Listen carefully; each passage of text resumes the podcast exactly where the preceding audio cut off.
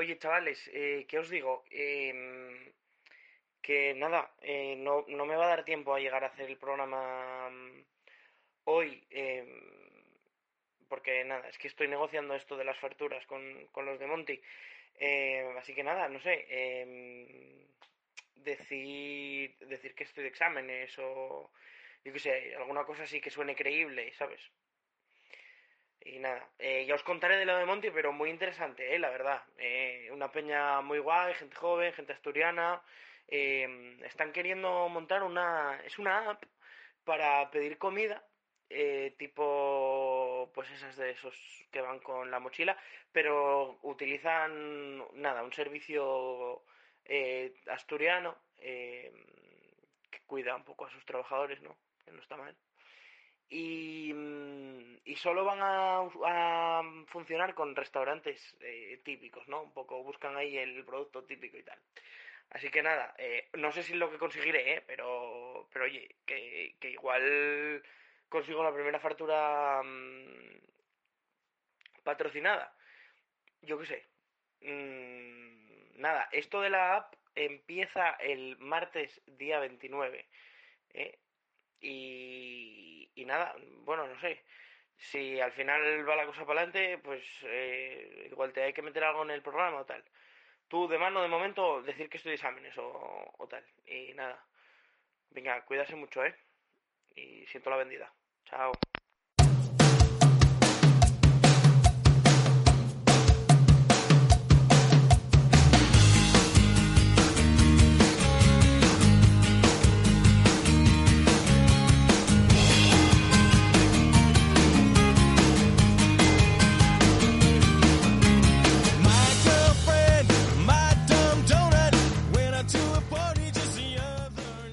Días, buenas tardes y buenas noches por si no nos vemos luego. Bienvenidos y bienvenidas a Perlora Ciudad de Vacaciones, el podcast que escuchas cuando vas en el tren, prácticamente a solas, y sientes la compulsión de masturbarte. No, cuando en la DGT decían que lo importante es llegar, no se referían a eso.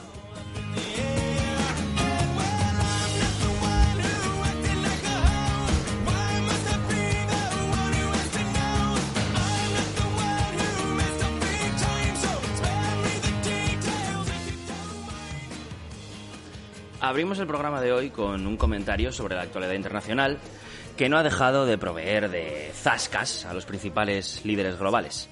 En primer lugar, el pasado 8 de junio, Santa Calío Pan Mártir, Emmanuel Macron, presidente de la República Francesa y profundo admirador de Mariano Rajoy después de lo ocurrido, recibió tremendo guantazo a mano abierta. A ver, Emanu, que no será porque no te lo venimos avesando. A los franceses nada, ¿vale? No descartamos que fuera un de Mieres, protestando porque le diéramos el premio Princesa de las Letras a Emmanuel Carrère. Están las cosas muy agitadas, desde aquel esquive de zapatos por parte de George W. Bush hasta esa vez en la que un taxista llamó ¡Moderno! a Albert Rivera. No es extraño que algunos políticos se cansaran y empezaran su venganza, porque resulta que algunos diarios muy serios se hicieron eco perdón, de una supuesta denuncia en la que se relata cómo Íñigo Rejón, el bad boy de la política española, le propinó una patada a un fan sexagenario al que reventó una hernia. No sé si es creíble esto realmente, porque yo creo que Íñigo Rejón le da una patada y se rompe la pierna. Pero bueno, dicho esto, Adrián, Presi, porfa, no escatimes en seguridad. El Soma no está en su mejor momento, lo sabemos. Pero aún así nos queremos ofrecer como guardia pretoriana, tío. ¿Vale? Piénsalo. Yo creo que con Pelayo y Suan delante, apartando a las hordas de paisanas eh, en la feria de muestras de Sison y yo de chofer, te apañas. Eso sí, igual necesito el coche oficial luego para unas cosicas, ¿vale? Venga. Pero bueno, en confianza, ¿eh? En fin, nada de esto supera el, el girito que se vino con la visita de Joe Biden a la Unión Europea. Después de que el gobierno de España trasladara a medios que el presidente del gobierno, Pedro Sánchez, mantuvo una reunión con el mandatario yanqui, se filtró el vídeo de la reunión. 18 segundos caminando por el pasillo. No te preocupes, Pedro, no te preocupes, que esto le puede pasar a todo el mundo. También muchos decimos que aguantamos más y no es para tanto. Así que tranquilo, eres uno más. Más cositas que pasan al otro lado del peaje del Huerna. Pensábamos que después de la anulación del Carmín, la tristeza no iba a poder morderle más territorio a la vida, pero este mes se apagó una estrella en el firmamento. Sergio Ramos se despide del Real Madrid después de más de 15 años de vestir el blanco. Y no es que esté yo traicionando mi, mi sentimiento blaugrana, ni oviedista, ni mucho menos, pero hay que reconocer a los maestros del humor cuando se marchan. El gran capitán nos dejó frases como a algunos le gusta más el baloncesto, a otro el básquet, o cuando le dijo a Piqué en medio de una rueda de prensa que le contestara en andaluz a un periodista de TV3 que pidió una respuesta en catalán, ya que el castellano no lo entendía. Bueno, allá donde vayas Ramos, no dejes de regalarnos estos momentos tan bonitos. Por cierto, buscad fotos de Stalin de joven en Google y luego me dais las gracias, ¿vale? Ya veréis. Ampliaremos esta información más adelante en nuestra sección de deportes. Porque ahora tenemos sección de deportes. Dicen desde el equipo de guion que ahora tenemos sección de deportes. Primera noticia. Bueno, no pasa nada. Bueno, pero vamos a seguir hablando de galácticos. En esta ocasión, de la marcha de otra galáctica, sevillana. Porque evidentemente la pérdida del PSOE de la presidencia de la Junta de Andalucía después de 40 años ininterrumpidos de gobierno iba a tener consecuencias internas. Sabemos que esta noticia ya os llegó y que gran parte de nuestra audiencia estará muy contenta con ello, pero Susana Díaz Pacheco, la que fue un día bautizada como trianera tocada por los dioses del socialismo y la política, perdió las primarias contra el alcalde de Sevilla, el candidato avalado por Ferraz, Juan Espadas. Bien, aún se están determinando las consecuencias de este resultado. En el plano interno no se sabe si Susana Díaz mantendrá el mandato de secretaria general hasta el final y en el externo se hace imposible dilucidar el impacto que tendrá esto sobre la feria de abril de Infiesto.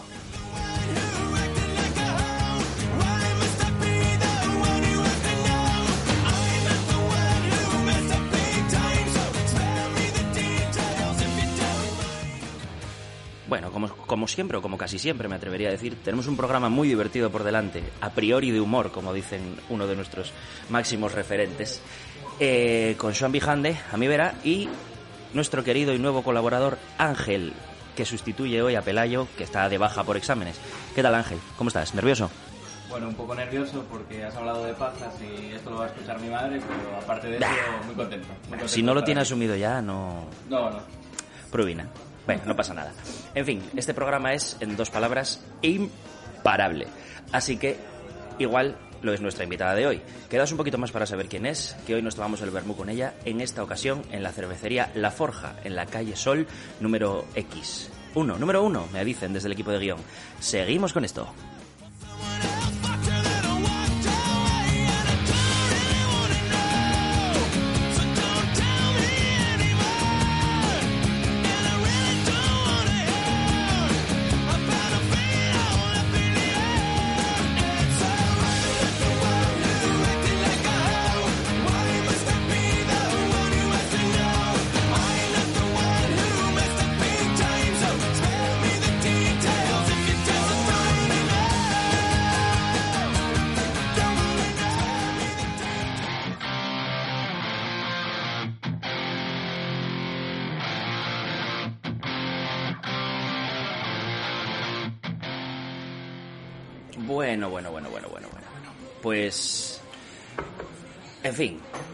Nuestra invitada de hoy es historiadora del arte, apasionada de la cultura y de Oviedo.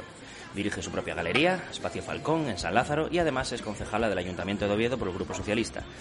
Pero si alguien puede hablar de ella, es ella misma. Yo sé que, que tú todavía no has escuchado ninguna vez este programa, pero nosotros siempre empezamos con la misma pregunta, Lucía. Buenos días, por cierto. Buenos días. Y es como en los pueblos. Aquí estoy yo como en los pueblos. Tú llegas al pueblo y dices, oye, perdona, ¿dónde está la farmacia? Que tengo que comprar una tirita. Y la señora te dice, "Eh, pero tú, ¿de quién yes? Bien, Lucía, ¿y tú de quién yes? Bueno, pues, eh, ¿de quién soy? Pues soy, principalmente soy de Oviedo, o sea, nací, nací en Oviedo, pero mis padres, Antonia y José Luis, Antonia es de Vimenes y José Luis es de Quirós, o sea que soy asturiana de pura cepa. Asturiana bien, ¿eh? Sí, y además con mi apellido Falcón, que una vez me dijo un chico, una vez por ahí tomando copas, me dijo Falcón, y además es un apellido medieval. Porque, Madre mía. claro, sería halcón y, y, se, y bueno, man- se mantiene la, la, la FM, supongo que Ajá. De hace miles o cientos de años, no sé. ¿Tiene algo que ver tu apellido con el medio de transporte favorito del presidente? ¿O tiene algo que ver con el- tu apellido con el medio de transporte favorito del presidente? ¿O, o desmentimos toda relación No, desmentimos toda Desmentimos relación. relaciones, Vamos bueno. a desmentir toda relación con, con el con, presidente? con los poderes. Me gusta cómo empieza esto. Bueno, esto lo podemos afrontar por la parte política o por la cultural. Y vamos a tener tiempo para hablar de todo. Entonces, la cuestión es que cojas la vertiente que cojas, todo nos lleva al mismo punto. Oviedo. ¿De dónde te viene a ti esta pasión por Oviedo? Y no nos digas que debe vivir aquí, porque yo creo que aunque viviera en... Bueno, mira, déjalo, cuéntanos tú, mejor. Bueno, pues vosotros lo sabéis bien, ¿no? Sois más jóvenes que yo. No, con No mucho, ¿eh? No mucho No más. mucho, unos añitos. Lo justo. Yo tengo 37 años y bueno, supongo que como no hay mucha diferencia entre nosotros y yo, hemos visto muchos am- amigos irse fuera y hubo otras personas como pues en mi caso y en el caso de mi hermano también que trabajamos juntos pues quisimos quedarnos en Oviedo y luchar por, por nuestra ciudad porque creemos que, que le debemos algo, ¿no? que aquí nacimos, aquí nos formamos, aquí estudiamos, aquí hicimos nuestros amigos y no nos apetecía tirar la toalla. Y con esto quiero decir que quien se haya ido no es que haya tirado la toalla, oye, se fue a buscar otras oportunidades fuera. Pero en nuestro caso quisimos mm, no dejar vacía nuestra ciudad.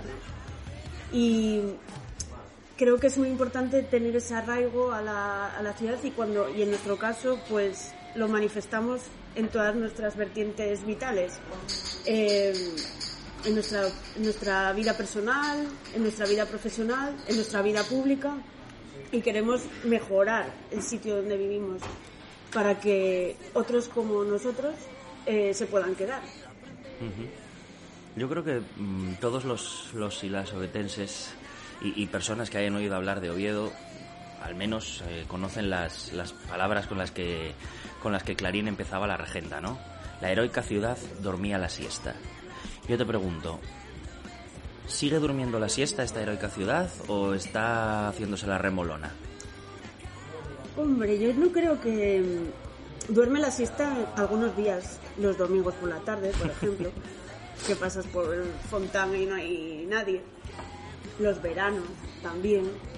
Pero luego después hay momentos en los que hay fiesta. O sea Una que- ciudad despierta, ¿no? Que Sí, sí, sí. Y, y creo que, bueno, siempre hubo esa rivalidad, entre Gijón y Oviedo, que yo, por ejemplo, no la entiendo porque yo veo el mundo más global, pero sé, o sea, reconozco que existe y hay gente que tiene esa piquilla, ¿no? Digamos, que a lo mejor no sé si proviene del fútbol o... en parte o- yo creo, sí. Eh, sí, también en lo cultural hay esa piquilla. Yo ahora mismo recientemente escucho a amigos de Gijón decir, oye, que es que en Oviedo estáis mucho me- mejor a nivel cultural, tenéis más cosas, y en Gijón no. Cuando se podría creer a priori que en Gijón con un gobierno socialista habría más actividad cultural, más actividad de vanguardia, más movimiento, y sin embargo ahora la gente de Gijón pues cree que en Oviedo hay más actividad cultural. Habría que analizarlo porque puede ser que aquí ahora mismo actualmente, en estos últimos días o meses, hayamos tenido más actividad cultural, pero mm, hay que pensar que esta actividad cultural se mantenga en el tiempo, porque si va a ser pues solo actividades puntuales de un, de un mes o de unos días determinados, pues no tiene mucho sentido. Lo- la- la- el tema es que la actividad se mantenga, se genere tejido cultural, se genere economía también, porque la cultura es economía. Y yo, por ejemplo, en Gijón veo cimientos muy asentados. Quizás a lo mejor no hay eventos tan, tan mediáticamente eh, llamativos, pero sí que, se, que hay cimientos muy bien asentados que, que no se difícilmente destruir porque están firmes a la tierra. En este caso, lo que se está haciendo aquí en Oviedo últimamente, bien, me parece genial. Se están desarrollando otras artes al- aparte de la música, o sea, que Oviedo se reconoce por la música clásica y en los últimos eh, meses, digamos que se ha desarrollado más pues las artes plásticas o la, o la música pop, no sé qué pensáis vosotros, que, que, que provenís de ese, de ese mundo. Mm, se están desarrollando otras actividades para otros públicos, como público familiar, pero el caso es que eso yo lo aplaudo, pero quiero que se quede, o sea, que no sea, y para eso hay que contar si tenemos presupuesto económico para el futuro o esto se va, digamos, a privatizar, ¿qué va a pasar? Eso es lo que me interesa. Eso es lo que yo creo que resulta interesante, la verdad. Eh, ¿Tú crees que Oviedo trata bien a sus creadores? O Asturias en general, incluso. ¿Tratamos bien a nuestros creadores o, o les acabamos pidiendo que para triunfar marchen fuera? ¿Cómo lo ves? Una pregunta difícil. ¿Verdad? Sí, porque es difícil eh, transmitirlo hacia afuera. Así entre nosotros, nosotros así entre nosotros podemos eh, comentar porque lo vivimos en nuestras carnes. Yo, por mi experiencia, he tenido que luchar bastante, pero no mm, buscando, mm, digamos, una mano y no dentro de las instituciones, sino fuera. ¿no? A, a raíz del COVID sí que se vio esas carencias que ya existían previamente, no nacieron con el COVID. Simplemente quedaron evidenciadas, ¿no? Digamos. Claro, se pusieron sobre la mesa, bueno, sí, se, se visibilizaron más, pero eran problemas que venían ya de antes. Y a raíz de ahí se empezó a generar más ayudas o a preocuparse más por los creadores. Además, bueno, pues todos lo sabéis, ¿no? Se, se dijo de, oye, los eh, artistas, los creadores nos ayudaron durante la pandemia, nos dieron lecturas, nos dieron música, nos dieron arte, eh, pudimos pasar el confinamiento mucho mejor gracias a la cultura. Vamos a devolverles eh, eso que nos han dado. Pero es que esos creadores ahí estaban.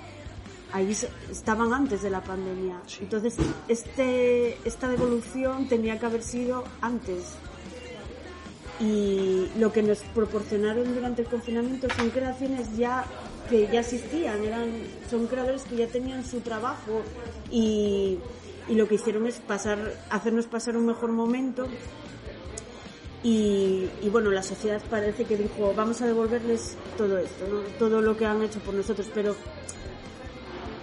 creo que esto debería continuar, no tendría que quedarse solo en estos en este año, en estos últimos años, creo que debe que el preocuparse por los artistas tiene que continuar. Y si efectivamente yo por mi experiencia personal este último año tuvimos trabajo y las instituciones nos ayudaron, no nos, no nos sentimos desprotegidos, pero claro, el miedo está en que solamente sea, vamos, que sea temporal. Esto tiene que ser siempre para generar eh, tejido. Yo lo digo, lo digo muchas veces en, en el ayuntamiento cuando tenemos comisiones. Yo digo, no puede ser la ayuda puntual, el contrato mm, de un día determinado, sino que hay que ayudar tanto a las asociaciones culturales como a los profesionales. ¿Para qué? Para que se generen más, se genere más mm, profesión. Si no, la gente no, no se va a decidir por dedicarse a la cultura, va a dedicarse a otras, diga, seguramente otros trabajos precarios, o va a compatibilizar el trabajo precario con el creativo, o se va a ir si puede, porque irse fuera no todo el mundo puede. Claro, es que ese es, ese es otro sesgo, yo creo, de, de clase al final, que siempre volvemos al mismo a la misma forma de hablar, ¿no? Pero es exactamente eso. Hay creadores que pueden permitirse marchar fuera, jugársela, estar un tiempo en la misma precariedad que aquí e intentar despegar en sitios más amigables, digamos, para este tipo de trabajos, pero hay muchos que económicamente tampoco se pueden permitir ni siquiera marcharse. Entonces lo que estamos haciendo al final es que el trabajo cultural, el trabajo artístico tiene un sesgo de clase evidente, yo creo. Claro. Eh, esta semana sal- salió un artículo de Manuel Vilas en El País hablando de un libro, La muerte del artista, y se refería ahí porque parece ser que los, o bueno, también lo, lo refleja Remedios Zafra en El entusiasmo, en su libro, en su ensayo. Eh, parece ser que si eres creador tienes que tener recursos económicos suficientes para poder crearte, que dedicarte a la creación. Pero resulta que en España, y ahí hacía referencia Manuel Vilas en su artículo, En España la mayor parte de los creadores vienen de familias humildes, trabajadoras.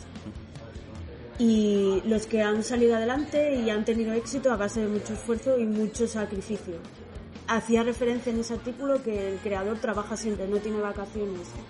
Eh, está siempre creando, aunque, estés, aunque esté tomándose una caña o dando un paseo, está siempre pensando en su trabajo. Entonces, ahí está. Que, ahí está la pregunta. ¿Se pueden dedicar a la creación la gente que tiene recursos económicos y los que no lo tienen Ujú. Claro, claro. Así es. se sacrifican, sacrifican su vida personal Tiempo libre. por la creación? Eso es así. Yo lo puedo, lo digo de primera mano. Nunca tuve vacaciones, trabajo, no soy creadora, pero estoy vinculada a la creación y tengo un hermano que es creador y lo sé y so- lo sé y una pareja que es escritor, o sea, lo sé perfectamente. Muy de primera mano. O sea, que no para nunca, nunca. Y si están eh, tomándose un café, están pensando en lo que van a hacer eh, a la hora siguiente, el proyecto que van a escribir o el proyecto que van a, a pintar o van a... Sí, sí, no, es un no parar. Me recuerda un poco a nuestro, a nuestro querido Joan, aquí presente y guionista de este programa, al que ahora aprovecharé para dar paso. Siempre con su libretita de guiones, eh, estás tomando algo y está apuntando cosas. Es- y puede parecer, porque puede parecer que como está haciendo guiones de humor en su gran mayoría, supongo, no sé, ¿qué opinas tú, Joan? Sí, sí. En su gran mayoría son de humor, a veces no tienen Es- tanta gracia. Es el retrato de una generación. Efectivamente. Puede parecer que lo que está es apuntando chorradas, pero en realidad está trabajando y hay que darle un poco de valor a esto también. Aprovecho y, y os doy paso, queridos compañeros Swan, Ángel, para que te estrenes también, porque no me gusta monopolizar la conversación a mí, yo me gusta poder parar a tomarme la cerveza. ¿Qué? ¿Qué opináis de todas las grandes verdades que nos acaba de decir Lucía? ¿Quieres abrir, Ángel? No, no, abre, abre tú. Vale. Eh, Arrímate al micro, Suanín, ¿qué? que pareces nuevo. Eh, estoy arrimándome, lo que pasa es que tengo que estar hablando a las personas y mirándole a los ojos, es como se... Está sobrevaloradísimo. Es como si infunde miedo. Eh, no, eh, comentabas el tema de... que me parece muy interesante. Bueno, primero, eh, lo de si Oviedo cuida a sus, a sus artistas, a sus creadores y creadoras.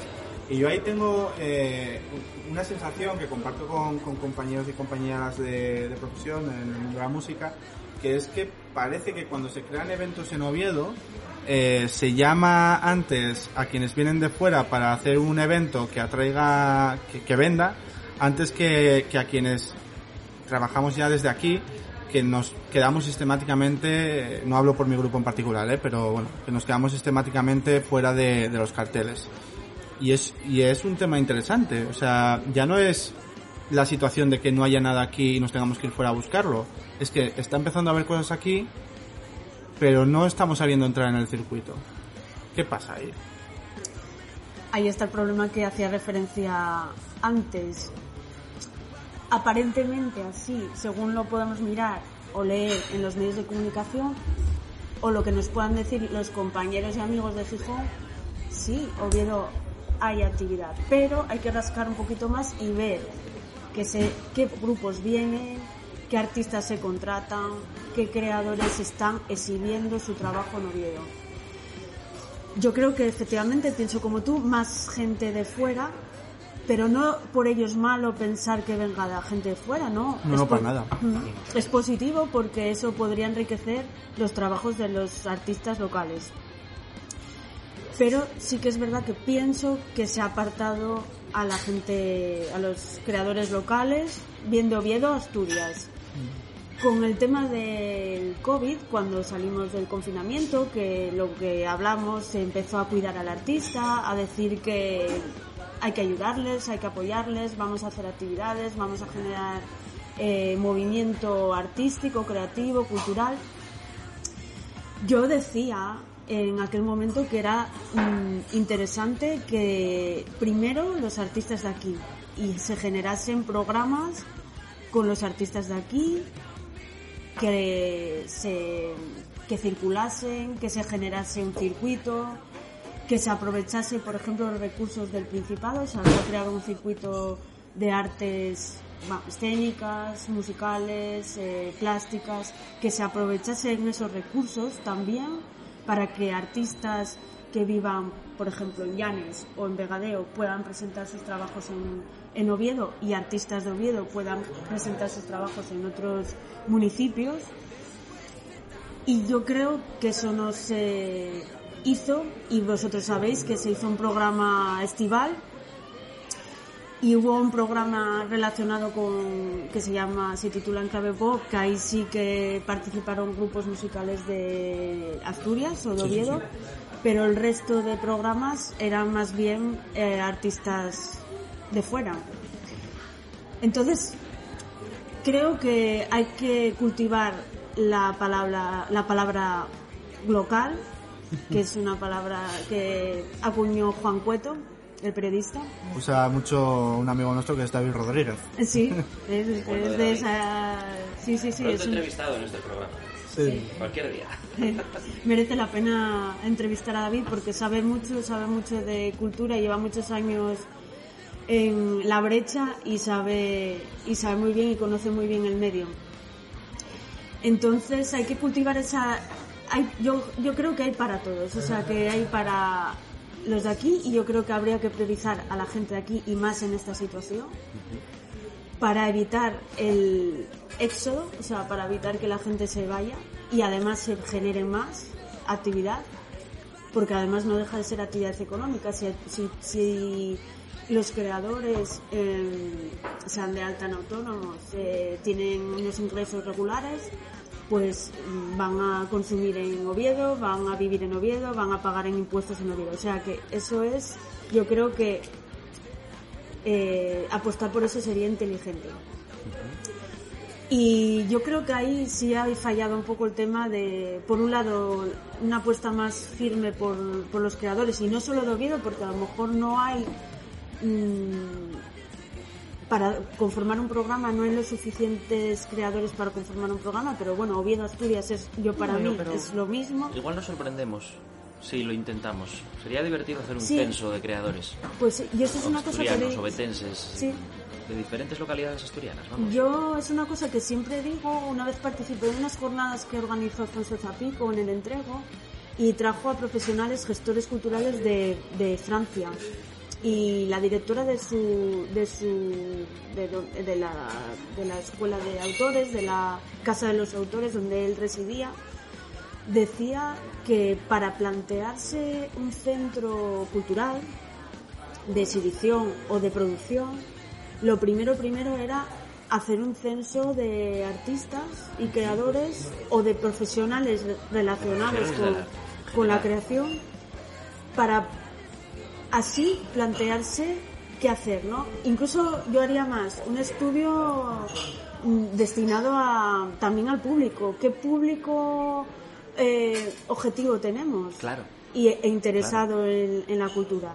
Y así, así plantearse Fábrica de Gas, Fábrica de la Vega y otros y otros espacios, Y otros ¿no? espacios, O Plaza de Toros.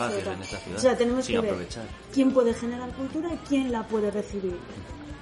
Eso es fundamental. Yo creo que antes de plantearse un espacio cultural hay que plantearse eso. Y es, es interesante. Yo desde aquí animo a que se haga desde, pues digamos, desde las instituciones es un, es un buen planteamiento hacerlo desde ahí para, porque son las instituciones las que luego se plantean infraestructuras o se, ha- o, sa- o se debate y se, hable, se habla sobre infraestructuras culturales.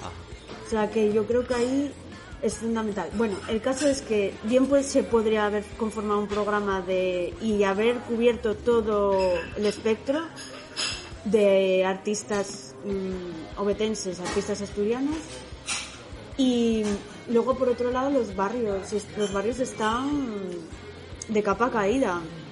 Eh, cuando, bueno, ahora mismo estamos saliendo un poco más a la normalidad, pero yo creo que a nivel general hay que eh, generar mm, cultura de proximidad. Sí. Porque salir de casa cuesta dinero.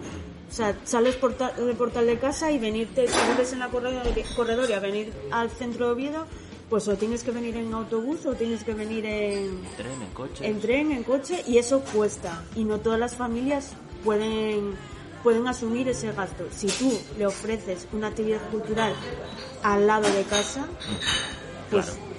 Estás dando derecho a la gente a que consuma cultura y que además acceda a ella de manera natural, al lado de casa, en el parque enfrente de casa. Entonces, eso sí se está abandonando un poco. Yo creo que yo insisto mucho en ello, en el ayuntamiento insisto en que en que hay que apoyar a los artistas aquí y hay que eh, llevar la cultura a las casas, llevar la cultura a los barrios, a las localidades rurales y así la gente pues habitúa a consumir cultura de una manera Normal. normal. Que paseo, efectivamente. Entonces, ahí falta. O sea, yo creo que se debería apostar más, pero no sé si es mm, que forma parte de, de, no sé, de la, de lo que No, normalmente. estoy, estoy muy fácil. Alfredo, tienes la al lado. Fai caso, anda. Ay, Pero- Escuchadlo un poquitín y casi. Está aquí al lado. Está aquí al lado, está aquí al lado. Estamos en la forja, está al lado del ayuntamiento y hay un concierto ahora en la plaza del ayuntamiento. Cago en Ross. Entonces, Alfredo. No, Tú eres Alfredo. A mí de todo lo que estás comentando me interesa mucho el tema de canalizar el espíritu COVID o post-COVID y cómo la gente ve ahora a los creadores. ¿Ves de verdad, en cuanto al público, cambio de futuro para que la situación con respecto del público objetivo y los creadores cambie? Es decir, lo que dices de cada vez con el tema del COVID hablabas de que veíamos que teníamos pues eh, en casa libros, cultura y tal. ¿Crees de verdad que este cambio es para futuro o es algo transitorio? Y que la situación vuelve.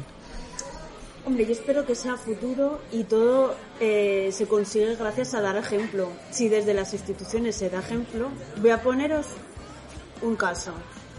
La semana pasada se inauguró Libro Vido. Ah, sí. Termina hoy.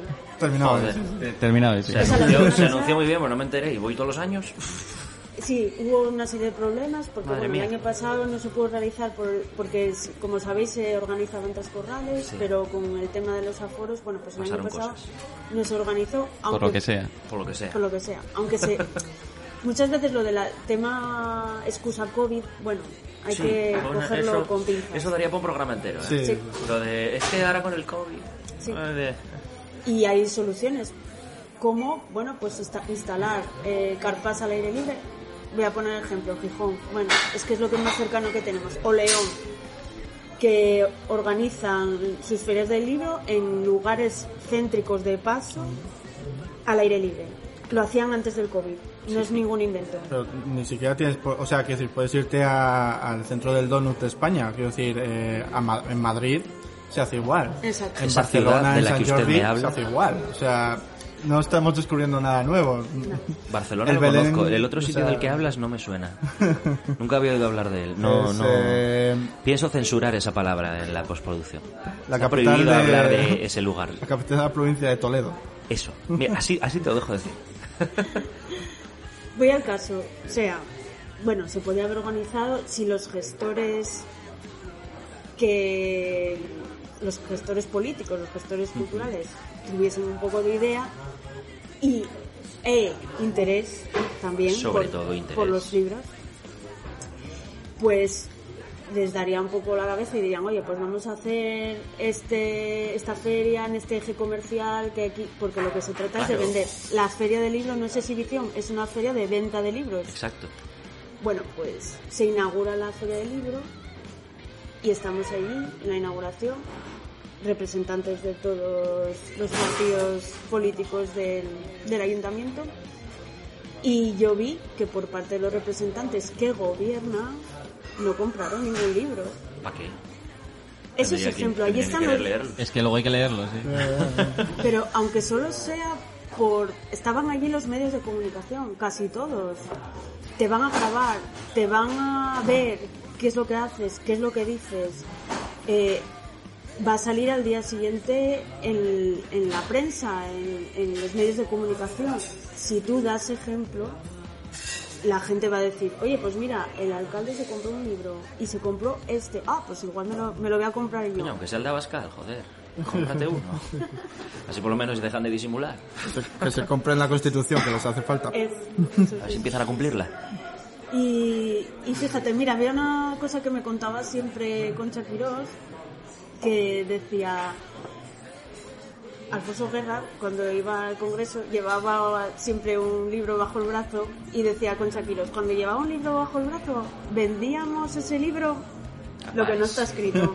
O sea, que son ejemplos, los políticos tienen que dar ejemplo y en este caso, si estamos eh, gestionando la, la cultura en Oviedo, pues hay que dar ejemplo y hay que poner interés no solo por determinadas áreas culturales, por todas y sobre todo por los servicios culturales públicos, como son las bibliotecas y toda la actividad, pues en el caso del Libro es una, una feria que se financia 100% con, con dinero de- del ayuntamiento. Entonces ahí hay que poner un poco más de interés para que la gente vaya a la feria, compra libros y los libreros a su vez, bueno, pues se sientan arropados y apoyados por, por la institución más cercana que es el ayuntamiento. O lo que es lo mismo, Swan, regálale el disco de Gente Terrible a Adrián Barbón para que lo lleve debajo del brazo en las apariciones públicas.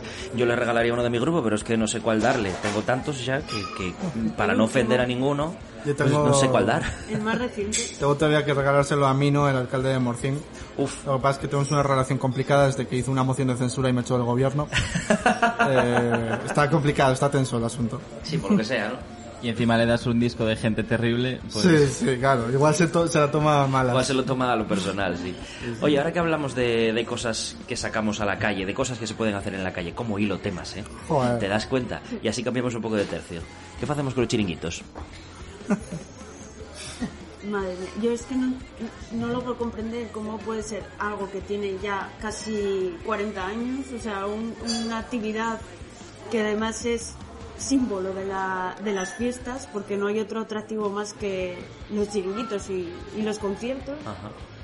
No logro comprender cómo, cómo hay pues ese revanchismo, digamos, ¿no? De, pues esto lo hicisteis vosotros, esto lo creasteis Además, vosotros. un poco, un poco estúpido, porque que yo recuerde con Gabino los chiringuitos no se quitaron. Y no es Gabino sospechoso de rojo peligroso ni nada parecido. O sea, Sí. ¿no? Eso es un poco curioso. ¿Qué, ¿Qué justificación crees que pueden tener ahora mismo los chiringuitos vinculados a partidos políticos? Los chiringuitos de San Mateo, eh, sabemos todos que están controlados por X asociaciones, algunas están vinculadas a partidos, o unas a unos, otras a otros, es decir, aquí todo el mundo sabe más o menos cuando va a un chiringuito, sabe a dónde va. Sí. Que- Nadie miente aquí. Nadie engaña, o sea, no enga- ninguno de los chiringuitos creo que engaña a nadie. ¿Qué, ¿Qué justificación pueden tener ahora mismo en el contexto actual? A ver, yo creo que los chiringuitos están gestionados por tanto por asociaciones sociales como culturales que a su vez ahí tienen una serie de socios que esos socios son libres de ser militantes del partido que le dé la gana. Pero los chiringuitos están gestionados por, por estas asociaciones, digamos que algunas culturales, otras sociales, otras deportivas, otras de, de diversa índole, ¿no? Y luego personas que pertenecen a, como es lógico, esas asociaciones tienen socios y esos socios a su vez pues tienen la libertad de pertenecer a mm, pues yo qué sé, a otras político, asociaciones quieran, y otro y Es al- un poco es un poco esta narrativa reciente de que los partidos políticos son entes inhumanos, no formados por personas, por seres humanos. Entonces, si una asociación tiene un miembro de un partido político, la asociación ya es el partido. Eh, esos partidos que son un bloque indivisible, no, no hay seres humanos dentro y parece que es prácticamente un pecado eh, pertenecer a uno. Yo con algún que otro músico cuyo nombre no pienso mencionar en estas ondas divinas, eh, una vez le dije que me había desvinculado ligeramente de la agrupación política en la que estaba, que en aquel momento me había desvinculado, pero muy poco y muy temporalmente, y eh, su respuesta fue, esa actitud te honra. Sí, sí, yo lo he vivido también. Sí, ¿verdad? Yo recuerdo contestarle, bueno, ¿y por qué coño me honra a mí no formar parte de un partido político? Es que no todas las personas que están en un partido político son ese señor que salen al rojo vivo, que ha robado en el ayuntamiento de no sé qué. Para nada. Son tus vecinos, son tus vecinas, son tus compañeros de trabajo, son gente normal. Sí, sí, que puedes pertenecer. Yo, por ejemplo, pues pertenezco a la Asociación de Amigos del Museo de Bellas Artes, a Tribuna Ciudadana y a muchas otras cosas más. O sea, Ambas porque- dos asociaciones socialistas a partir de este momento. Sí, sí, claro. ¿Verdad? Sí. Seguramente de algún que otro cerrado. Claro, Rojo es que- peligroso. sí, es que Rojo. Rojo, ¿te ha dado el carnet de Es- rojo peligroso ya? no. Lo puedes sacar en el ayuntamiento, ¿eh? No, te lo da momento Cantelli en no. persona, te lo firma. Él tiene el de socio honorífico, pero no digo de cuál. Eh, oye, y volviendo a Clarín y la mítica frase que decíamos de, de la heroica ciudad dormida. ¿Crees que los cuatro años de gobierno tripartito ayudaron a despertarla, aunque fuera un poco? Sí, yo creo que sí. Sí, porque hubo un, un- Lo que pasa que, claro, está- yo lo sé ahora mismo, soy sigo siendo novata, aunque llevamos dos años de mandato, pero bueno, se, vio, se ve perfectamente una vez que entres en el ayuntamiento lo que cuesta llevar a fin muchas cosas. Y vosotros lo sabéis, o sea, el- los trámites administrativos, o desde que parte una idea hasta que llega a su fin, bueno, o sea, es muy difícil, es muy lento, la administración es muy lenta. Entonces, tuvimos esa pequeñita esperanza de poder iniciar algo ilusionante. La- el tema hubiese sido seguir. Estuvimos a un tris de poder conseguirlo. Y esa es la pena, ¿no? El no poder haber continuado con un gobierno progresista y haber puesto en marcha o haber mm, ma- materializado muchas de las ideas que estaban sobre la mesa o que estaban estaban ahí que algunas se, se han inaugurado se han materializado trabajo que se hizo en el anterior mandato pues lo están se están poniendo la medalla Bueno, eso pasa siempre, eso es, es terrible.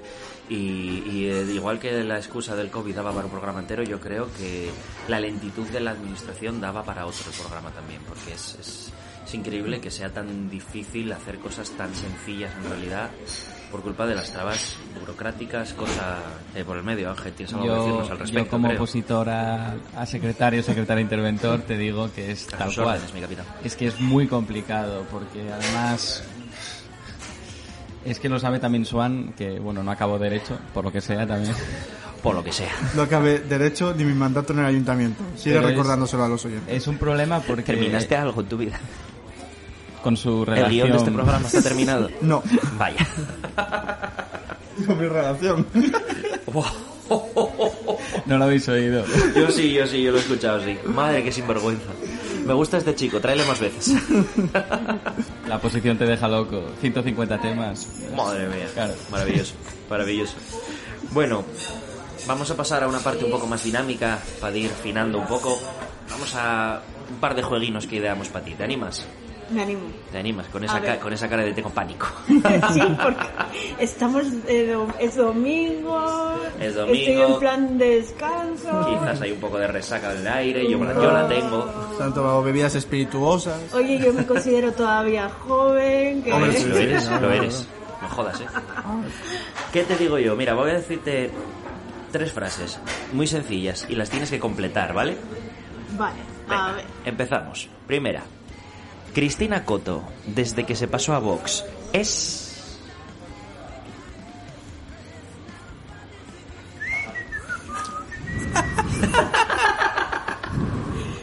Es, Lucía tiene una risa silenciosa, pero ahora mismo sí, se sí, está sí, sí. descojonando, queridos oyentes. Es complicada. es más coqueta. Bravo. Muy bien, no me esperaba esa frase. La verdad es que no. Yo tenía en la cabeza algo como es aún peor, pero bueno. Yo soy políticamente correcta. correcta. ¿no? Mientras puedas, verás la última prueba. Joan, siguiente. En las próximas elecciones, Nacho Cuesta se presentará por... Quiniela. UPyD. Todo- Hombre, todo se rumorea que... Se rumorea. Se han oído cosas por los pasillos, a lo mejor. Pero ya veremos, dos años son muy largos. Da pa' mucho. Eh, sí. Igual vuelve Ciudadanos. La instalación de Israel Sastre en La Vega fue llamativa. Desde luego. Bien. Isra es un crack. Yo quiero traer a Isra aquí, ¿eh? Para que no lo sepa. Desde Estaría que guay, estudié... Podríamos Sí. decir hasta polémica. Polémica, Polémica, desde por luego. polémica. Por la de la primera frase. Controvertida. Controvertida, sí, sí. Madre mía, mismo personaje. Eh, Yo tengo muchas ganas de traer a Isra. Además es buen amigo. Estudié con él en los talleres de Otero porque ahí donde lo veis toca el saxofón. Ah, es Y verdad. no sí, lo hacía mal, joder. No lo hacía nada mal. Es un, un fenómeno. Tengo mucha ganas de traerle por aquí. Bueno, esto fue fácil. Sí. Vamos con la segunda prueba. Madre. Es un clásico. A o B. Tienes que escoger. A o B, ¿de acuerdo? Vale. Para el resto de tu vida política. Para el resto de tu vida, en general. he, salta- he saltado a la siguiente palabra. Reconduciendo la pregunta. Para el resto de tu vida, política o cultura. Cultura. Aunque considero que en Hacer cultura se hace política. política. Sí, sí, Estamos sí, O sí, sea, sí. yo siempre he sido política en El cultura. 100%. Pero es, es- es interesante el punto de vista. Y es otro, también otro debate, ¿no? Que quienes están en la cultura son políticos o no, y si merece la pena ser político. Yo pienso que sí. Yo también lo creo. Yo creo que hay gente que merece la pena que lo sea y hay gente, Hay que, gente no. que no. Pero bueno, eso soy yo, que soy un poquitín más nazi que el resto. Pero no diremos nombres, ¿no? No, no, no, no, no voy a hablar de ese imbécil. otra Y luego ahí, ahí se producen casos en los que, bueno, también, a ver, pasa que como en este mundo cultural la tarta es muy pequeña, hay que repartir esta tarta entre varios, pues muchos, mm, pues pueden decir abiertamente, no me interesa la política, yo lo que me interesa es trabajar. Pero bueno, yo no sé, yo soy muy fiel a mis principios, a lo que yo pienso y a lo que pueda beneficiar a futuro, no a- a- de manera inmediata al sector, sino lo que pueda beneficiar a futuro y a todos, Claro. no a unos pocos. Siguiente pregunta. Eh, Chiringos de San Mateo. ¿La guinda o el rincón cubano? La guinda.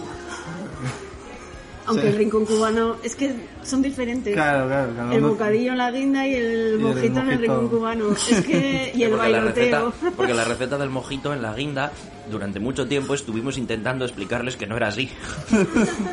Yo lo dejé escrito con Albertín. Albertín, un saludo, ¿dónde estarás? Un beso, Alberto. Por favor, les dejamos escrita allí la receta de cómo lo hacíamos, cómo lo tomábamos, lo que fuera. Teníamos mucha experiencia nosotros en esto del bebercio. Y yo ya era mayor de edad, lo prometo. Bueno, y al día siguiente apareció esa receta en la basura y un señor mayor, que te juro que no me acuerdo del nombre, pero sí del apodo, Starsky. Hostia. Sí, que me decía, aquí está un sacrificio en la vida y vendémoslo igual, cojones. Un crack, ¿eh? Un puto crack. Y nada, pues el mojito era una cosa curiosa con limón. Sí, bueno. Una especie de vodka con limón y hielo picado. Bueno, estaba bueno, ¿eh? Estaba bueno, estaba A mojito, ver, es que mojito. yo creo que cada chiringuito tiene lo suyo. Su Pues, por, por ejemplo, el Pinot a mí me gusta para ir a tomar el vermú. Mm. O, o después del mojito, después del bocadillo del mojito el Pinot Folisa. Bueno, a ver, todos tienen su... Hay ruta al final, Hay hay ruta. ruta. Y es Y un es- momento además de mucha unidad porque los miembros de X partido, de X asociación, que no es de un partido, vamos a llamarlo como sea, eh, van al chiringuito de otra asociación, otro partido, otro lo que sea. Y hay mucha unidad, coño, está muy bien. Además, como si, Gana de torpedear la poca unidad que queda aquí. como si Otea no estuviera vinculada a un partido. Bueno, eso... Sí, sí. Ángel, A mí me hace mucha gracia porque dice, los, los chiringuitos políticos. oh, eh, Otea no es político, no. Ni es un chiringuito para nada. Bueno, Ángel, Va de última. presidentes. Eh, Pedro Sánchez, Adrián Barbón o Luis Enrique. Adrián Barbón. A ver, Buena respuesta. No hay ni uno que diga hay que Luis tirar Enrique. Es que, es por lo que- cercano y lo conocido. Y la Viana está más cerca que Sison, tío. Estoy así. Sí, sí, sí. Y mucho más que Madrid. Bueno, cuarta prueba. Se acerca al final. Esta es la más difícil de todas, creo yo. Tienes que decirnos del resto de la corporación municipal, sin contar a tu grupo político, con quién te irías de cañas.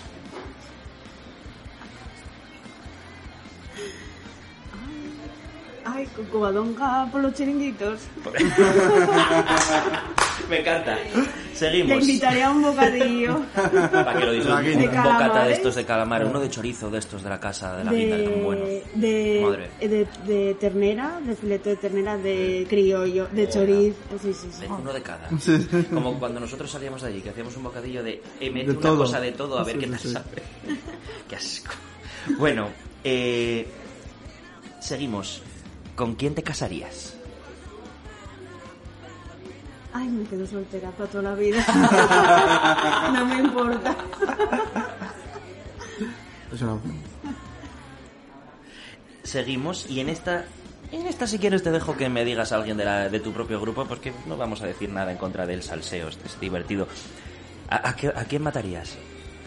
Ay, Metafóricamente. Metafóricamente, por supuesto. No, no, literal. Arroba, arroba Luego- policía. luego Esto es una broma. Si pasa algo, no queremos. ay, no, no sé. A ver, la cuestión es poder llevarse bien, ¿no? Pero hay que... Diálogo Te ponen, te ponen a todos colgando de una, Pero- de una cuerda y dicen, puedes salvar a todos menos a uno. ¿A quién dejamos caer? El rival de más edad, a lo mejor, ya ha vivido bastante. Hay un elefante en la habitación ahora mismo. Qué aprieto me estás poniendo. ¿Verdad Ya. que sí? Si te sirve de algo, yo creo que esto no lo escucha ninguno de ellos. No saben cómo entrar en Evox. No, hombre, yo. Yo tengo esperanzas de que vengan. Antuña, Comodonga. A mí no me importaría. Sí, ¿por qué? No los no. Claro. Bueno, es que estamos empezando con esto. Eres la primera representante política que viene. Que viene a... Pues sí, a partir de ver Todos los puntos de vista. Efectivamente. Sí, Sí, sí. Y contrastar. Sí, sí, sí. Nos metemos mucho con el PSOE que también. Hombre. oyentes, pues, ¿Qué?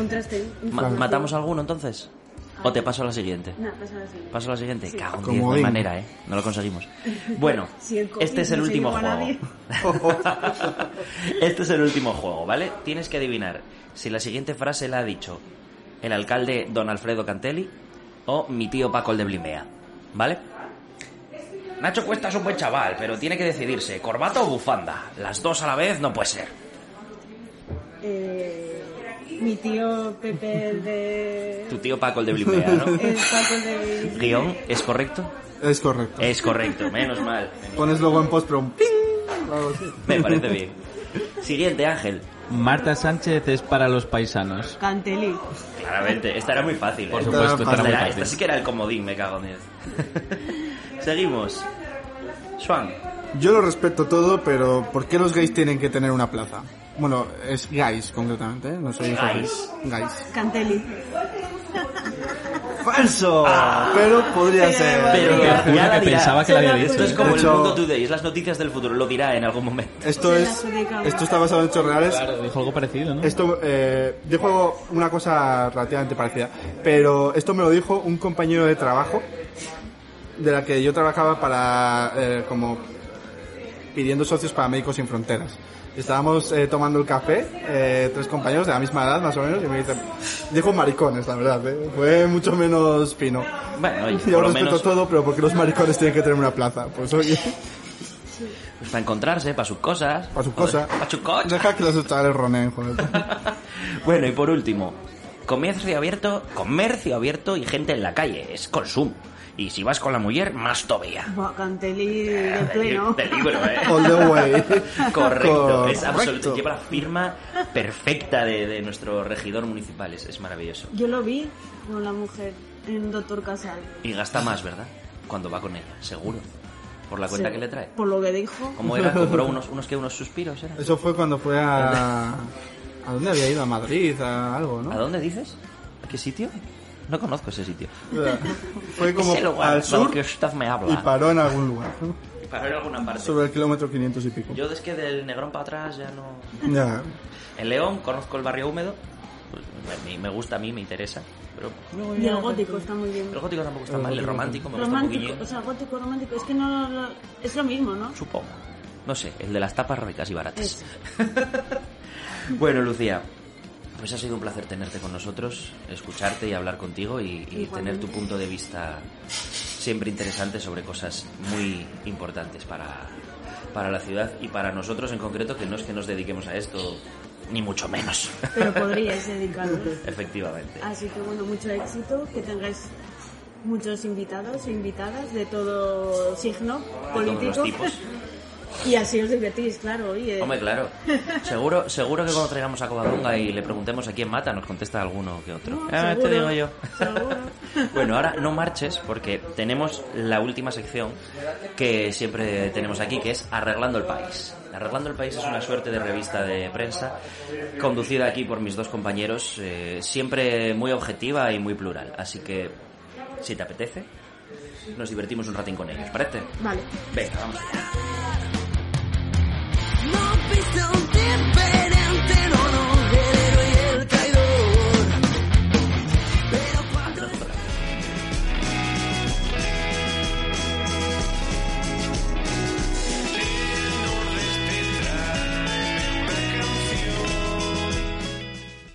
Arreglando el país, con Swan Bijande y Pelayo Taboada.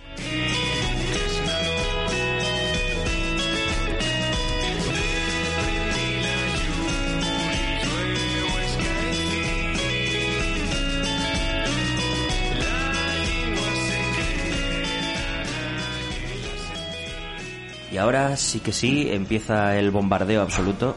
Bienvenidos a Arreglando el País, bienvenidos Joan y Ángel. Muchas gracias por invitarme a tu programa, como siempre. Ya sabes que siempre es un placer hacer hueco en este programa a las personas de sexo masculino que visten con camisa rosa. Es porque me siento bien al moreno. En estos momentos tenemos de fondo un concierto de gaitas en el ayuntamiento, en la plaza del ayuntamiento de Oviedo. Alfredo, como vecino me molesta. ¿Puedes bajar el volumen? Por favor. Es que quiero descansar. En fin. Bueno, ¿qué me traéis hoy? A ver, contadme. ¿Pasó algo así? Dime, Pues- ¿volvió, ¿Volvió a bajar algún oso a, a matar gente? En principio no, tenemos que esperar otros 30 años para que ocurra algo similar. Eh, desgraciadamente, y esto la verdad es que no tiene ni una pizca de gracia, pero sí que queríamos aprovechar para meterlo en este programa. Lo que sí que está pasando de una forma muy alarmante son los asesinatos a mujeres eh, a manos de sus parejas o parejas. Es un tema que no hay chiste sobre ello, pero que parece increíble que el ataque de un oso tenga un especial de semana y media en todos los medios de tirada autonómica, pero este tema al final acaba siempre en las páginas de sucesos, cual es una vergüenza, ¿no? Hay que visibilizarlo y hay que, y hay que seguir trabajando por tener una sociedad en la que ser mujer no implique tener más posibilidades de que te asesinen.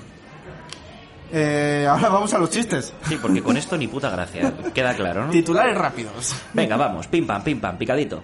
Eh, cortejo de taxis para despedir a un maestro de la posición de la profesión, perdón, el comercio 9 de junio.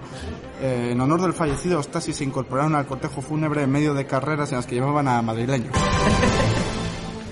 El Principado no se ha preocupado por nosotros tras el ataque del oso. Vaya. El comercio, 7 del 6.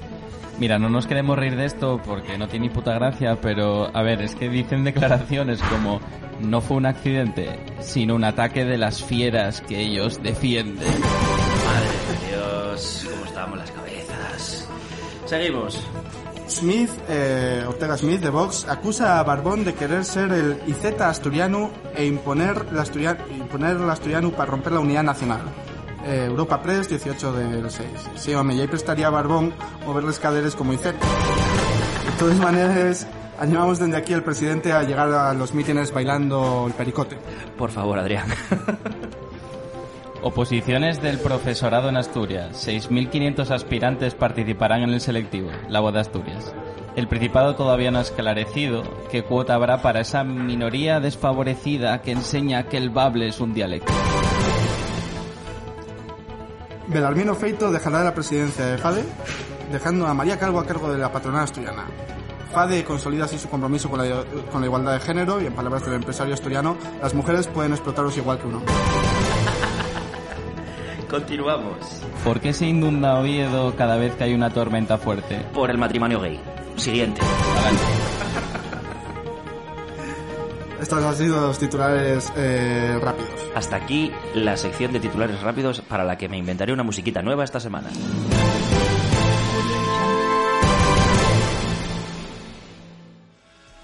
Muy bien. ¿Verdad?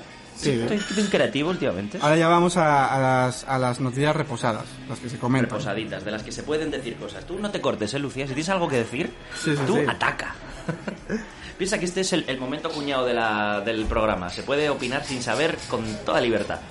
Pues me está haciendo gracia la- las gaitas de fondo. Está bien. Le da un matiz al ¿eh? cuñadismo. Eh, bueno, Comenzamos. Primera noticia. los nombres preferidos en Asturias en 2020. Vuelve el clasicismo. Yo cuando leí esta noticia me preocupé eh, porque dije, a ver qué nombres han vuelto. Eh, supuse que en algún momento podríamos escuchar a alguien diciendo, mi nombre es Máximo Décimo Meridio, comandante de los parados del norte, general de las fiestas de Prado, fiel servidor al verdadero emperador Adrián Barbón. Pero no. Parece que la voz de Asturias ha utilizado la tercera acepción de la RAE para clasicismo y se refiere a nombres como Juan, Manuel, Lucía, etcétera. O sea, me parece... Ajá. O sea que la voz de Asturias titula Vuelve el clasicismo, entre comillas. Bueno, sí, Seguro. No, Libro de estilo. en este caso no. en este no, caso entonces no es un titular, es no un, tirado es un de- subtítulo o algo chungo. Sí, sí. Utilizan Vuelve el clasicismo porque la gente llama a sus fíos Juan, María y cosas así, ¿no? Sí, Guay, no había noticias ese día para contar. Está claro. pongo. Es Prudinos. de, de anteayer. por Oye, hay que rellenar. 17 tampoco. del 6. No los vamos a culpar por esto. Oye, hacerme un favor, por favor. Quiero, quiero saber quién es Paco, Eh, del que Pa- tanto me hablan últimamente. Paco, El de eh, ¿podemos, Mi tío Paco, el de Blimea, efectivamente. ¿podemos hablar de Paco luego? Por ejemplo, Eh, hablamos de Paco luego. Me gustaría desplazar de Paco esta, después. esta noticia. pues hablamos de Paco después, pero yo quería que me contarais quién es Paco. Eh, luego lo sabrás. Uf, estoy nerviosísimo. Eh, ahora vamos a hablar de, de política también. Uh, Eh, porque hay un titular que el titular, si lo lees así, dices, ¿qué pasa? ¿Qué pasa aquí? Es eh, la camiseta asturiana que arrasa en las redes. Esto podría ser una noticia sobre cualquier cosa, pero es una noticia sobre el consejero de ciencia del Principado, Borja Sánchez, que se fue a vacunar. eh, por cierto, si os vais a vacunar, llevad camiseta manga corta, que ayuda mucho a las enfermeras y los enfermeros. Eh, pero llevaba una camiseta que ponía ciencia igual a futuro.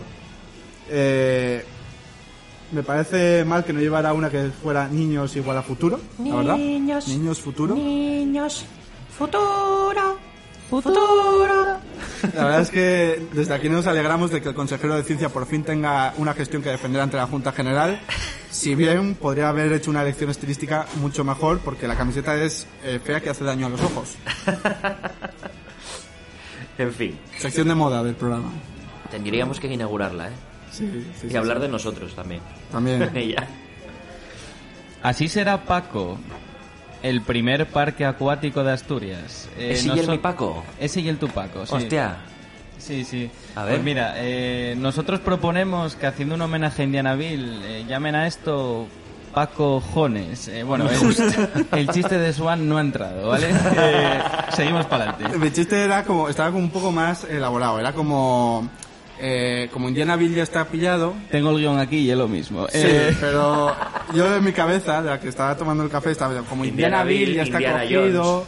pues entonces eh, darle la vuelta y llamarlo Paco Jones, ¿no? Está mal explica los chistes buenos, imagínate los malos. Eh, prepárate, Valencia de Don Juan, que aquí viene Paco. Bienvenida a la piscina de los mayores. No te preocupes si no haces pie. Y aprenderás a nadar a nuestro ritmo. Esto es porque Valencia de Don Juan apareció en la sección de Asturias de la Nueva España. Ah, Por bueno, fin. chico, ya era hora. Ya era hora, claro. Ya era hora, joder. Estamos esperando todavía que Cataluña aparezca en la sección internacional. Poco a poco. Poco a poco. Poco a poco. Al guionista de la Nueva España, dale tiempo. que está creando. Eh, so- sobre Paco luego eh, tengo una sorpresa. Pero ¿Tienes entradas para mí? eh, es una sorpresa y luego vendrá. Uf, vendrá cuando venga. Viene Paco. Oye, ¿y qué coño significa Paco? Fuera Ah, coñas. eh, Paco significa... Eh, no, José es Pepe, ¿no? Eh, Francisco. Francisco. Ah, vale, vale, vale. No, es Parque Acuático de Corbera. Ah, hostia, de Corbera. Corbera de Asturias. ¿Y, y tenían que hacer el parque acuático en Corbera?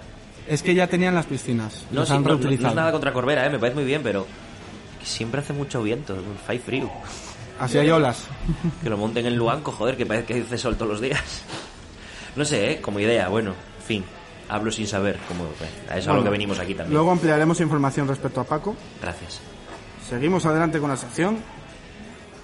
Sí, cuento el guion otra vez. Tenemos dos Ángel. noticias que se leen mejor Adelante, juntas, dale. tengo entendido. Sí. Venga. ¿Por qué es más caro alquilar que comprar piso en Gijón? Punto A. Denuncian el color chocolate de las aguas de San Lorenzo. A ver. ¿Cómo se va a arriesgar la gente a comprar un inmueble si en lugar de, bueno, en cada dos por tres hay literalmente caca en el agua? Parafraseando el mejor disco español de los últimos tiempos, Papito, nadie como Sison sabe hacer ah, café. También podemos... eh, ojalá que llueva caca en el... En la Piles. playa, en el Piles. bueno, hoy ha salido una noticia, por cierto, en la que la alcaldesa dice no hay que confundir un, un río revuelto con contaminación. O sea, está llamando imbécil directamente a la gente. Sí, abiertamente, la verdad. Aunque tenga El razón, es- eh, ojo. El Pil es un río revuelto, quicir. Para estar revuelto tiene que tener agua. bueno, en fin. Eh, vamos allá con la mesa de política. Quiero pedir eh, a producción, a Postpro, eh, unos recursos. ¿Sí? Quiero música en plan al rojo vivo. ¿La tendrás? ¿Vale? Esto es una mesa de, de política, esto es una tertulia política. que- Fíjame. Resistimos. que se llama eh, Todo el Rojo. Ahora comienza Todo al Rojo.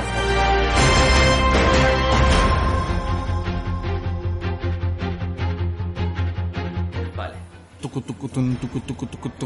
Esta va a ser la música. ¿Vale? Bien. Esa es la pospo. Eso es la pospo. Eh, porque este fin de semana han pasado dos cosas muy importantes para Asturias eh, y es que se han reunido tanto el Comité Autonómico de la Federación Socialista Asturiana como el Congreso Extraordinario de Foro Asturias. Porque, eh, para quien no lo sepa, eh, Foro Asturias este fin de semana ha cometido una refundación del partido, el partido que fue fundado por Francisco Álvarez Cascos. Hoy eh, es un partido en el que ya no está Francisco Álvarez Cascos, por lo que sea. Eh, Y no día- solo eso, tengo entendido. eh, se han refundado como un partido eh, autonomista, de centro y liberal. ¿Te refieres a rojos rupturistas? Me refiero a rojos rupturistas. De hecho, Juan Neira Dios hoy prácticamente les acusaba de romper España en el comercio. ¿Ha habido alguien con los cojonazos de llamar a foros rojos? Prácticamente. Joder. Vinculándolos mucho a, a las estrategias identitarias del, del Partido Socialista, un partido que claramente viene a romper España. Claramente. Eh, Desde luego, vamos. Yo, yo para eso me apunté. Un partido que apoyó el 155 en Cataluña, ¿eh? Bueno, todo, todo, todo en orden. En fin. El caso es ese. Y luego Adrián Barbón en el, en el Comité Autonómico de la FSA, por lo que sea también, ha dicho que la FSA puede ser el refugio para los votantes de derechas que están descontentos con la vinculación de la derecha a la extrema derecha. Eh, que esto lo diga en el mismo eh, fin de semana en el que el foro pasa de ser derecha a centro derecha liberaloide, me parece curiosísimo. Aquí, periodismo. Fin de semana complicado para Asturias. Tenemos aquí a nuestros eh, tertulianos. Andrés, que viene de la Asociación de Amigos de la Tarta de la Abuela. Eh, Y muy amigos, ¿eh? Cada día más. Ángel del periódico del medio eh, digital El Girondino. Hola. Y Lucía, representante de, del Partido Socialista. Si es que eso ya... Eso viene de casa ya. ya- Eh, ¿Qué os parece este cambio en la estrategia de Foro Asturias? Eh, van a pedir que. Van a pedir por fin que la tarta de la abuela sea denominación de origen protegida tarta de la abuela asturiana.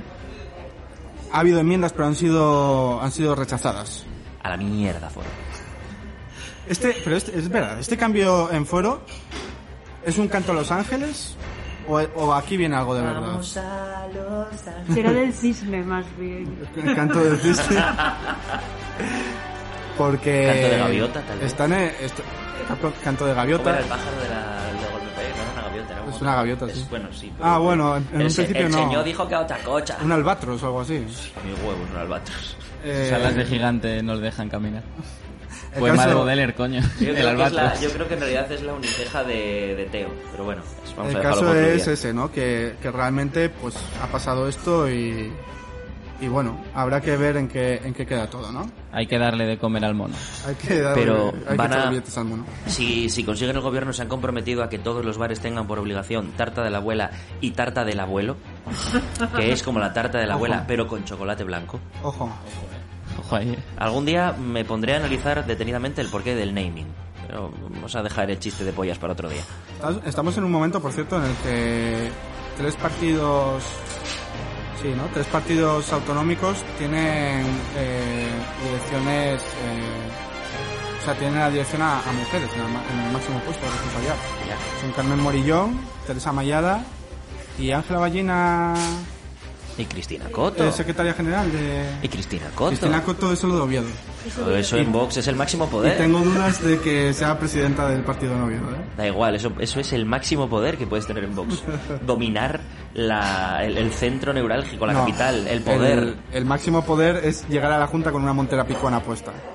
Es el máximo poder. Eso es el sueño de Adrián Pumares. En fin, mucha suerte a, a la gente del foro. Eh, espero que, Mucha suerte a todos que encontréis vuestro lugar en el mundo. Yo sigo intentándolo. en el mundo. Bueno, eh, nueva sección. Nueva Sorpre- sección, sí, sorprendido sí. me hallo. Deportes. Deportes.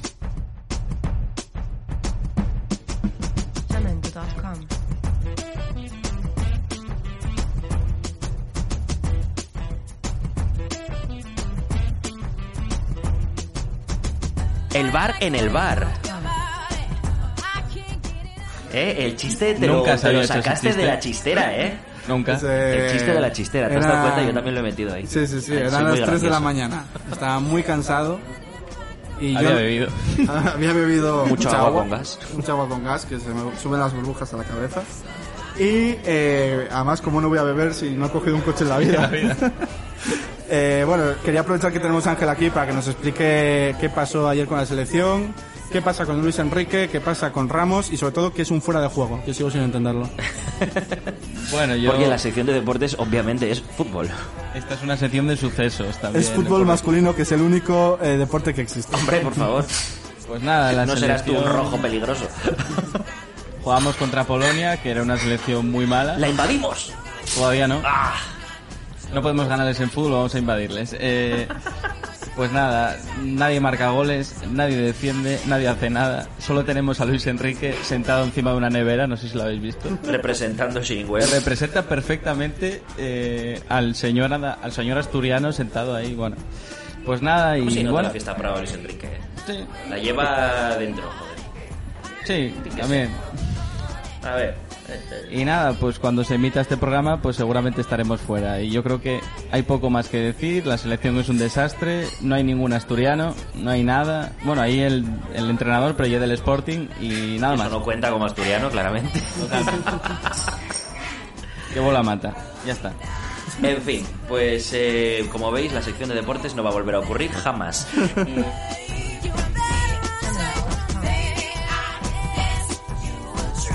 Eh, muchísimas gracias compañeros por intentar arreglar el país una vez más sin aportar absolutamente ninguna solución para nada. Eso es exactamente lo que quiero de vosotros.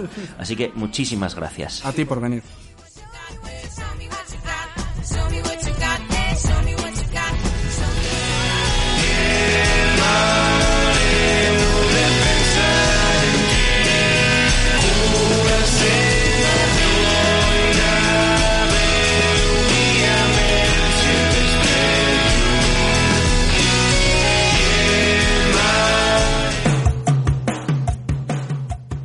Yo ya cierro el guion ya porque esta parte es la que me gusta improvisar a mí. Bienvenidos al final del programa, nos despedimos. Eh, ha sido un placer que estés aquí con nosotros también comentando las noticias, Lucía. Esperamos volver a tenerte dentro de un tiempín por aquí de nuevo. Encantada. Y bueno, oye, vamos a ver si podemos traer a gente de diferentes signos. Animamos a la corporación municipal a que escuche este programa, que no somos tan rojos ni tan peligrosos como creen. Y bueno, si quieres, tengo todas unas tarjetinas del podcast y les dejes por el ayuntamiento y que vengan Claro. a... Y además para que den respuestas a preguntas que surgieron aquí. Claro. Las necesitamos. Las necesitamos, además, urgentemente. Me encantaría algún día organizar un debate entre concejales en, este, en esta mesa. Sería precioso. En esta. En esta, en esta en concreto, con unas cañas. Paso de formalismos, de aires acondicionados. No, no, no. En Chigre. Cañas por. España. Cañas por España. Cañas por, por Asturias. Cañas por el país. Déjalo para la campaña, ¿o no? Efectivamente. que, Efectivamente. que queda nada. No, No queda no queda ¿no? tanto, ¿eh? No queda tanto. Y teniendo en cuenta que grabamos con 15 días de antelación y a veces con un mes para saltarnos exámenes y cosas así, podríamos ir grabando el debate ya, que igual lo emitimos el año que viene. Pero bueno, siempre acabamos el programa, Lucía, sofitando nuestros chigres de cabecera. Como bien sabes, todo el mundo tiene un médico de cabecera, pero por lo que sea, nosotros también tenemos un chigre de cabecera. Y siempre pedimos que nos recomiende uno el invitado. Nosotros, por aquello de la elegancia, hoy vamos a recomendar que vayáis a tomaros unas buenas cañas a La Forja, La Fragua, en la calle Sol número 1 y 2, con unos buenos pinchos, unas tapinas de queso, unas olivinas que están por ahí muy ricas. Pero me gustaría que tú nos recomendaras tu chigre de cabecera, así.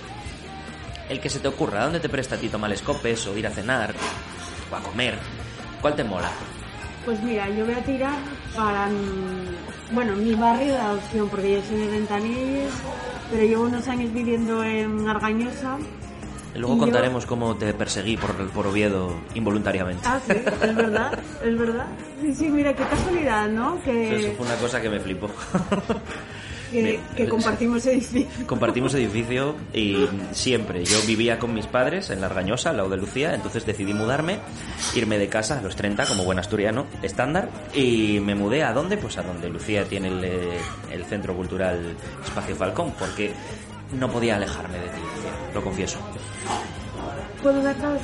Por favor, di tres incluso. Porque sí, eso, tengo barrio de nacimiento Ventanilles hasta los 30 años como tú, después me fui a Argañosa y luego el barrio de Santo Domingo que es mi donde paso más, más tiempo de mi vida. Entonces, barrio de donde vivo, Arturo, Silla del Rey, qué maravilla. Sidra, Qué maravilla. tapas, pollo al ajillo, lacón, El lacón de la silla del rey, Dios mío, qué rico. Es Vamos a ir a comer ahí ahora. Rey. Pero tiene Pero está esa muy bueno. esencia, ¿no? De- estamos ahí todo el mundo globalizado pues tiende a desaparecer esta, este tipo de establecimientos que Sí, son este chigre de barrio, de barrio. y yo apuesto por ellos no pueden desaparecer y en Maravilloso. el barrio donde tú vives yo trabajo Casa Chula Ah, Me has dicho los dos mejores de cada barrio. ¿eh? Hombre, Casa Chus. menú Casa Chus. 8 euros por semana Ahora 10, 12. que vamos a ir a comerlo también. Vamos a ir a los dos. A los dos, sí. Me entra un hambre. ¿Sab- ¿Sabes quién para en Casa Chus? Miguel Navajas. ¿Ah, sí? Sí. Ahora le explicáis al resto de la audiencia quién es ese señor. Miguel Navajas es un profesor de Derecho Administrativo de la Porque luego me de decís a mí que si los programas de nicho cuando viene gente de cultura, iros a No, eso, eso me lo dicen a mí más que a ti. Ya, imagínate. Eh, Miguel Navajas es un profesor de Derecho Administrativo. No sé si fue director general del gobierno anticipado. A partir de ahora sí. A partir de ahora sí. Miguel Navajas eh, se actualiza la página de Wikipedia, director general de Ordenación del Territorio, por ejemplo, con el gobierno de Cascos. Maravilloso. Bueno, entonces, Sidrería Silla del Rey Sí. y Arturo, que es su regente. es un fenómeno. Y, Y en Casa Chus, Trata muy bien. Y Casa Chus también son una familia centro, estupenda. Sí, con- o Tainachín poniendo las, las cañas y poniendo los platos siempre. Y luego va a los conciertos de Baja California, lo tiene todo. Lo tiene todo. Aparte es muy buen tío y muy buen amigo. comida de casa, casera. Y eso es lo que hay que apostar por ese tipo de, de bares, ¿no? Que son familiares, que llevan toda la vida, que si, si pasa cualquier cosa desaparece. O sea, si pasa, si no vamos por allí, pues desaparecerá. Lo que hay que hacer es ir por allí y gastar. Cercanía, lo que hablábamos. Oye, por, por romper un poco con el guion y porque vienes de nuevo, Ángel, recomiéndame un chigre. Como digas McDonald's, no vuelves. Te has quedado sin ideas, ¿eh? Me he quedado sin ideas, es que no, no tenía esta concepción de ahora. no Ah. sé. Me he quedado... Vamos a ir a comer por ahí, porque es lo que yo grabo este podcast para ir a comer fuera. Sí, sí, tú ríete, pero vamos a ir ahora a comer por ahí. Y tú dices dónde. ¿Dónde voy? ¿Por qué no vamos para Colunga, para mi pueblo? Venga, Venga. Un sitio en Colunga. Vamos. Dime un sitio. Vamos para Colunga, vamos para Tengo el coche en la puerta. Vamos para el Café La Esquina. Si estáis por Colunga, los mejores pinchos de tortilla que hay en toda España. Café Colunga. Café, eh, café La Esquina en Colunga. Yo creo que está sofitado más que de sobra. Joan, ¿quieres decir algún lugar de Morcín? Capital del reino. Eh, sí, Eh, nunca me canso de decir sitios de Morcín. Eh, ya dije el Angliru, ahora tengo que buscar un sitio Pero de es que Morcín. a mí me parece muy jodido tener que irse a tomar un café tan alto. Ya, ya, ya, ya. ya. Pues ima- imagínate cuando ganamos las elecciones que fuimos ahí, luego para bajar. Eh, Bajaría ir rodando. Sin más o menos, sí. Eh, no se me ocurre ningún sitio de Morcín, pero bueno, sí, venga, voy a decir el Café Roberts, eh, el café de, de Roberto Bolíes, que tiene unos pinchos muy guays. Venga, pues lo apuntamos. Oye, batimos récord de duración del programa, pero es que yo lo que tienen. Cuando los invitados tienen cosas que contar, hay que dejarlos hablar. Así que muchísimas gracias Lucía, muchísimas gracias Ángel, muchísimas gracias Swan y muchísimas gracias a la cervecería La Forja por apoyarnos y dejarnos estar aquí una mañana de domingo más dando por culo, que es lo que mejor sabemos hacer. Muchísimas gracias a todos, vémonos en la siguiente. Albacete caga y vete.